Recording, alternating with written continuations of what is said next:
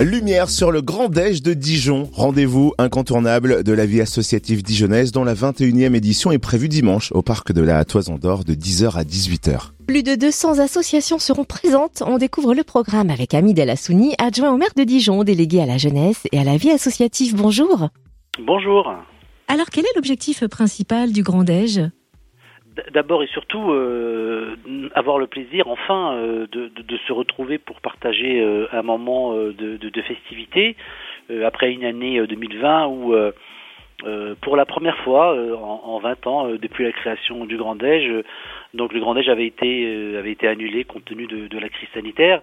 Et d'ailleurs, c'est un euphémisme. Hein. Les, associations locales sont impatientes de pouvoir échanger, débattre et montrer euh, bah, tout, euh, tout, leur savoir-faire euh, au public, toute la diversité de leur activité dans différents domaines, hein, la culture, le sport, l'humanitaire, la défense des droits.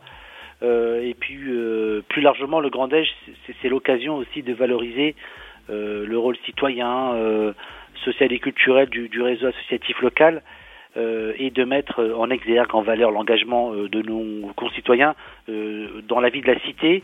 et puis, c'est aussi une espérance parce que découvrir le paysage associatif local dans une ambiance familiale et festive, ça permet aussi d'avoir les premiers contacts qui peuvent mener vers un engagement associatif à plus long terme.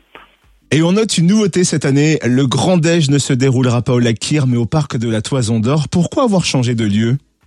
Ah, en fait, on a voulu simplement insuffler de, la nouveauté euh, après une année euh, d'interruption. Euh, cette nouvelle édition était l'occasion bah, d'introduire de la nouveauté et le changement de lieu en fait partie. Et d'ailleurs, ce parc de la Toison d'Or, il se prête particulièrement bien à cette manifestation.